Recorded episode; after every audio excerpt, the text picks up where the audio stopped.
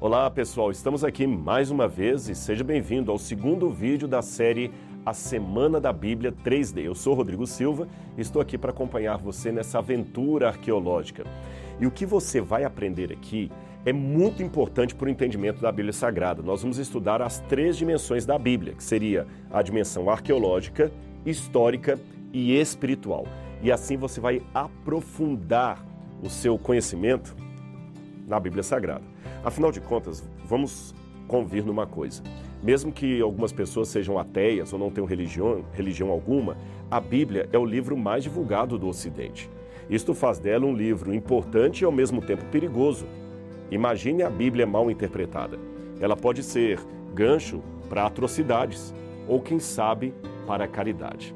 Então eu vou explicar para você que por meio do estudo da história e da arqueologia, principalmente a arqueologia, você vai poder fortalecer o seu lado espiritual, entendendo melhor os ensinamentos antigos desse livro milenar que está aqui até hoje. Portanto, é uma busca do passado para entender o presente sob o olhar da Escritura Sagrada.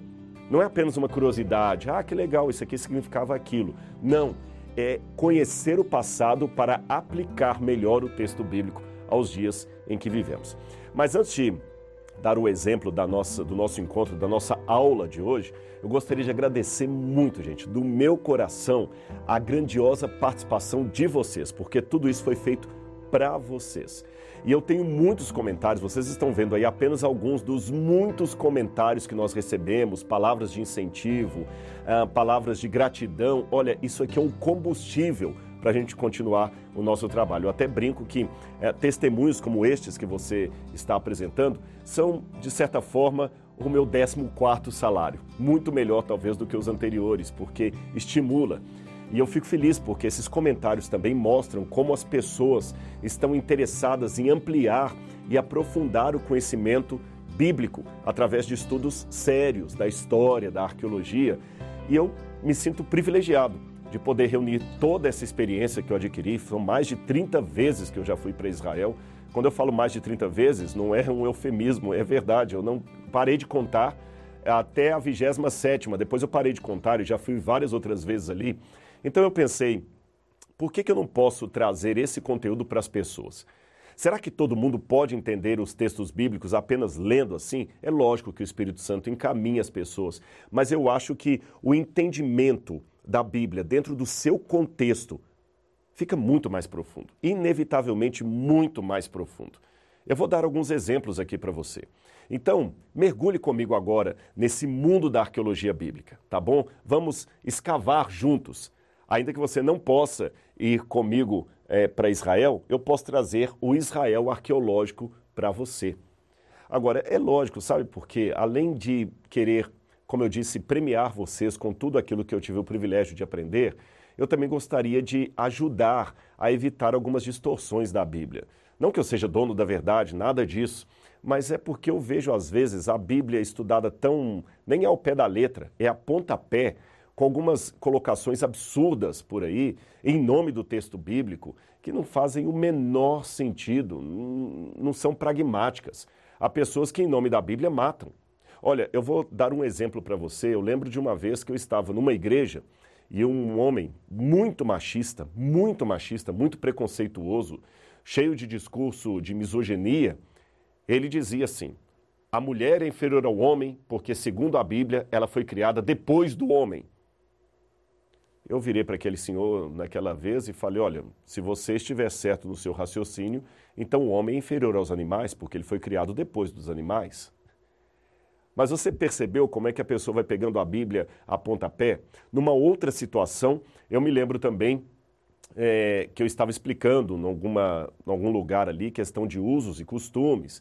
E vieram perguntas sobre questão de véu, cabelo da mulher e uma senhora não se agradou das respostas que eu estava dando. Então ela levantou e também falou com um ar assim muito provocativo: "É por isso que essa igreja não vai para lugar nenhum.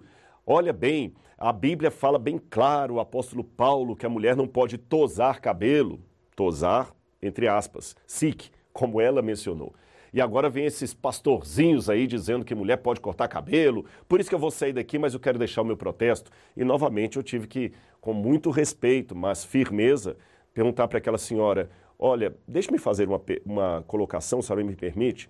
A senhora tem razão, o apóstolo São Paulo fala na Bíblia para a mulher não cortar o cabelo, mas o mesmo apóstolo diz na mesma Bíblia para a mulher não falar nada na igreja, ficar calada. Se tiver dúvidas, perguntar ao marido dentro de casa: por que, que a senhora falou?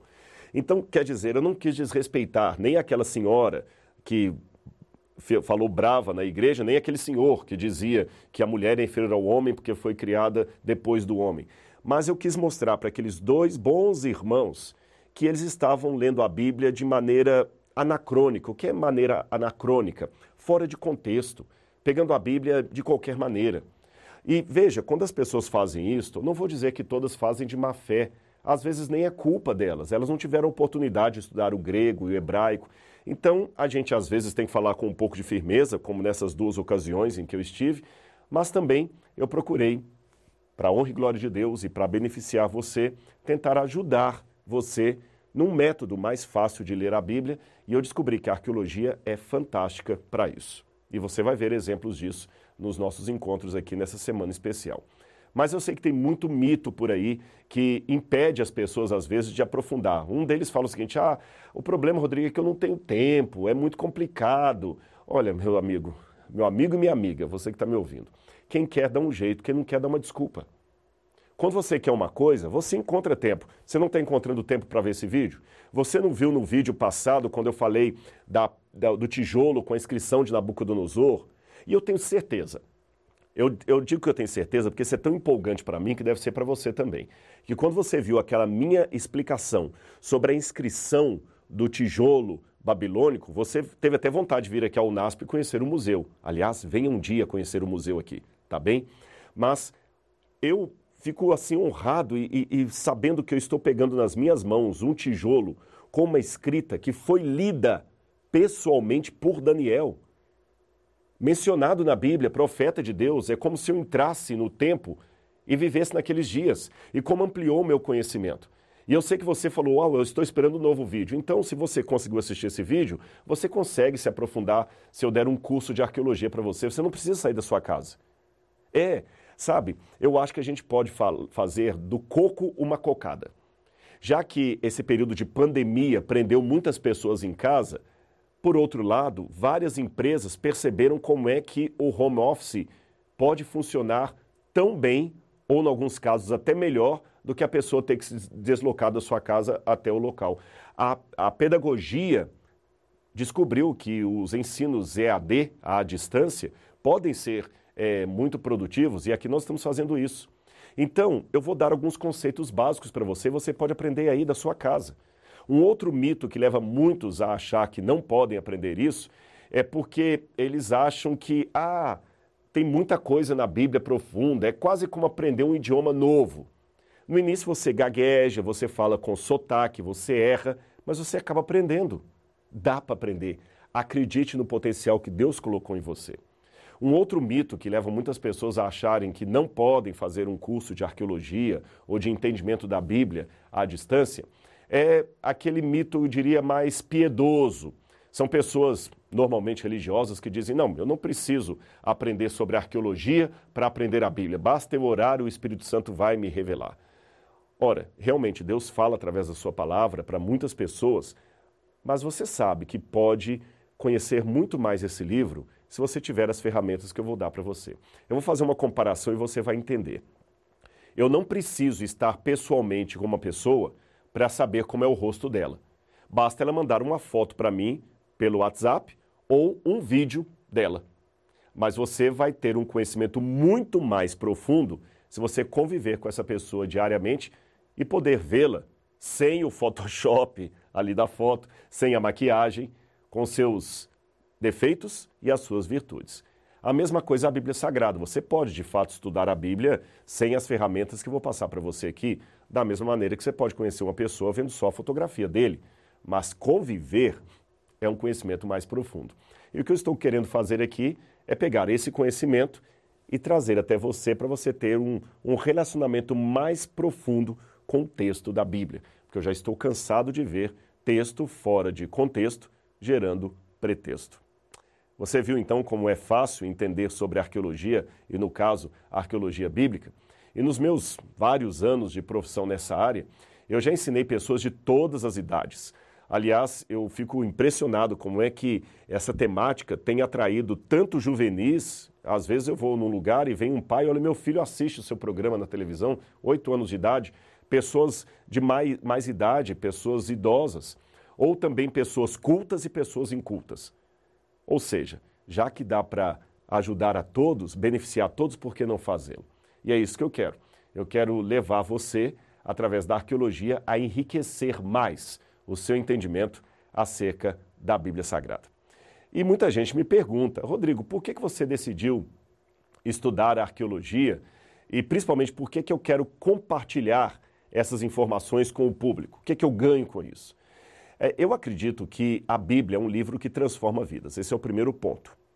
Então, se eu posso divulgar esse livro para transformar a sociedade, por que não fazê-lo?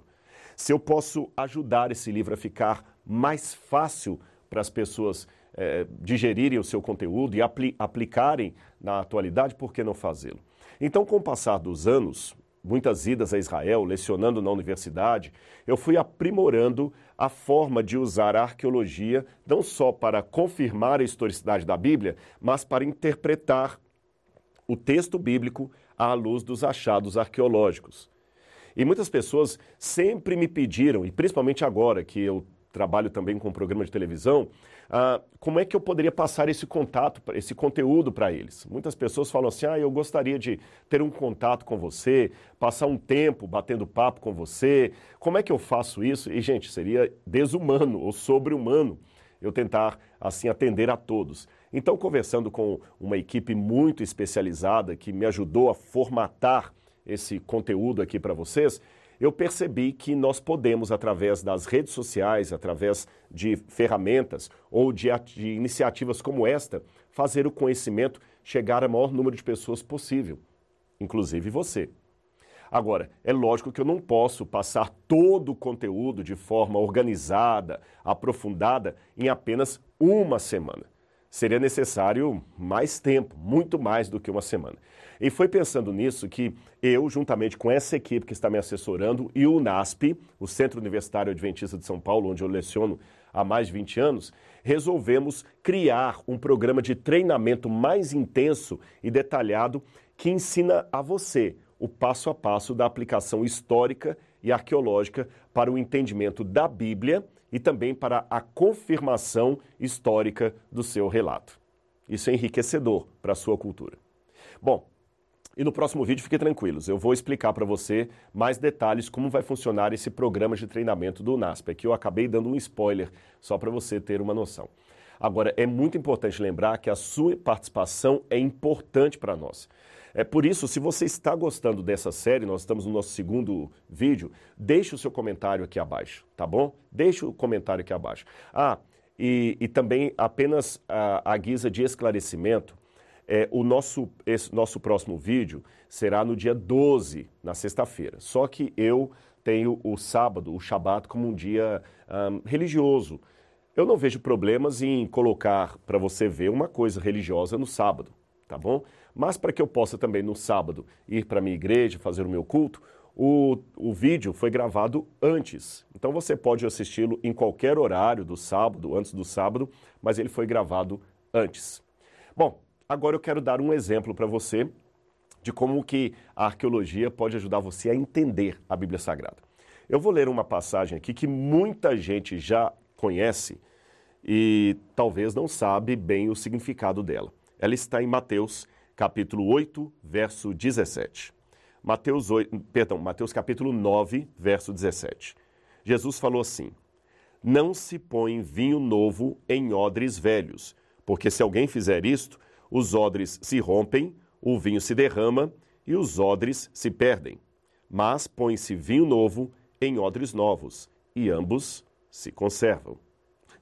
Eu vou contar uma coisa para vocês. O que, quando a gente estava já preparando a aula, que eu trouxe um objeto que vou mostrar daqui a pouquinho, e as meninas que estão trabalhando com a gente aqui na câmera e também na edição perguntaram: o que, que é isso? E quando a gente falou da passagem bíblica, a pergunta veio: o que é um odre? Eu falei: ponto. É essa pergunta que muita gente está fazendo aí em casa. O que é um odre? Por que Jesus falou isso? Se eu não sei nem o que é um odre, como é que eu vou entender a palavra de Jesus? Aí realmente cria-se cria pretexto para aquelas distorções da Bíblia que eu mencionei à guisa de ilustração logo atrás. O que é um odre? E por que Jesus falou isso? Vou piorar a situação. Além dessa fala de Jesus, se você for na sua Bíblia em casa e olhar o Salmo 119, verso 83, aí tem outra passagem mais complicada ainda. Já me assemelho a um odre na fumaça, mas não me esqueço dos teus decretos. Já me assemelho a um odre na fumaça. O que, que a Bíblia quer dizer com isso? Eu me lembro uma vez, antes de explicar o que é o odre para você e como é que isso pode ajudar você a entender a Bíblia, que o Woody Allen, aquele famoso ator de comédia americano inteligentíssimo, um dos mais brilhantes.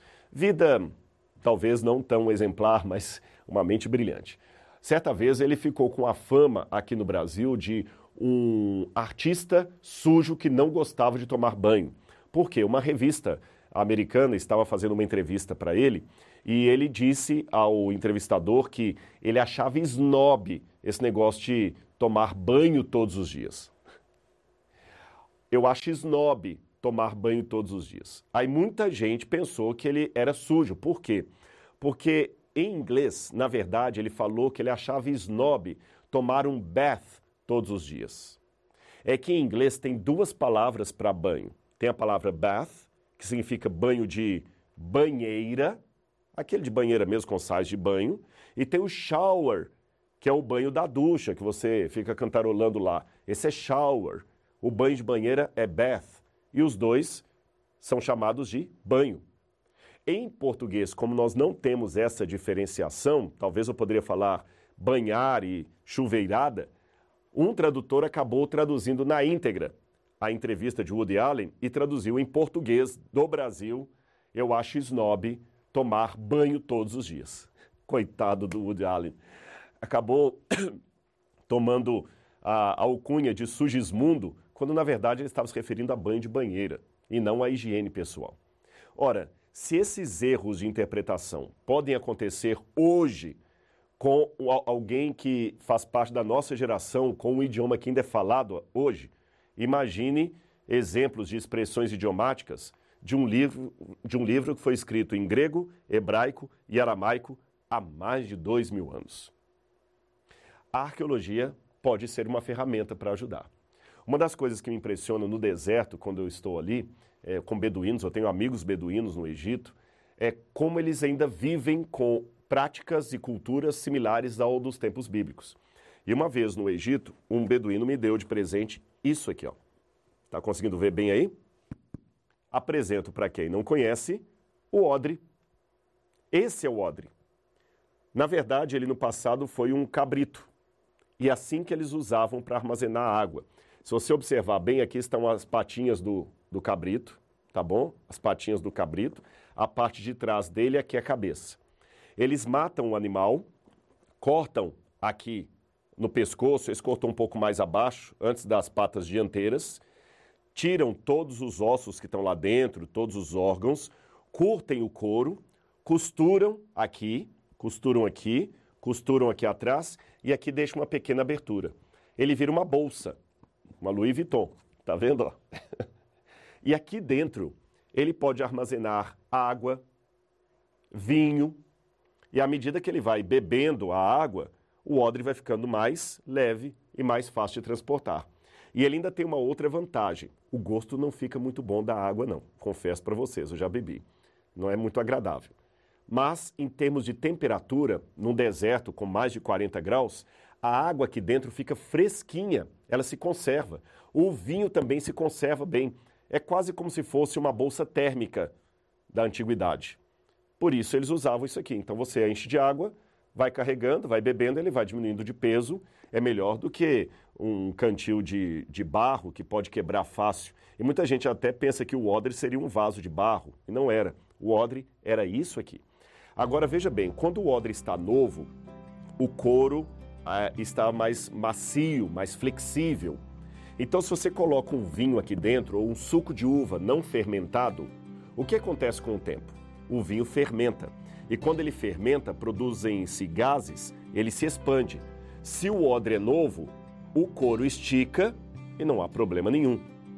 Mas se o odre for velho, como este aqui, que já está bem desgastado, eu colocar um vinho aqui dentro, o que vai acontecer? Quando o vinho fermentar e se expandir, esse odre vai rasgar e eu vou perder o vinho e o próprio odre. Entendeu? Jesus, conhecendo isso no seu tempo e sabendo que muitas pessoas do deserto da época dele usavam odres para beber água e beber vinho, fez uma comparação partindo do conhecido para o desconhecido. Ele falou: olha, ninguém põe um vinho novo em odres velhos. Nesse caso, Jesus quis dizer o seguinte: o vinho novo é um ensino radical da palavra dele, aquele ensino que modifica, que transforma, que abala a estrutura da pessoa. Mas se a pessoa tiver uma mente como um odre velho, que não está disposta a ser maleável, ele não vai entender o ensino de Cristo, não vai absorver esse ensino, não vai ser capaz de digeri-lo. Ela vai acabar rompendo a cabeça. Então, para ter o ensinamento de Jesus, eu tenho que ter uma mente também nova. Nova no sentido de aberta para um novo conhecimento. Não ficou mais fácil entender agora? Ah, Rodrigo, e, e, e o salmo?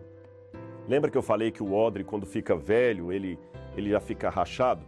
Só que no deserto você não pode se dar o luxo de desperdiçar as coisas. Então, mesmo envelhecido aqui, esse odre pode servir, por exemplo, para remendo de uma sandália. Alguém pode cortar um pedaço dele aqui e ajudar a remendar uma sandália que se partiu. Então, o que, que eles faziam? Odres velhos eram pendurados no alto, assim, das barracas dos beduínos, das tendas, eles penduravam ali. E você, às vezes, acendia na porta da barraca fogo para esquentar os que estavam na casa na época do frio. Sim, no deserto, na época do inverno, faz frio à noite. E até para espantar animais que poderiam vir ali. E aquele odre ficava pegando toda aquela fumaça. Um odre velho, que aparentemente não servia para mais nada. O salmista escreveu: Eu já me sinto como odre na fumaça. Quer dizer, alguém que já está velho. Alguém que já está colocado de escanteio. Mas ainda assim, Senhor, eu não me esqueço dos teus decretos, das tuas promessas, da tua lei.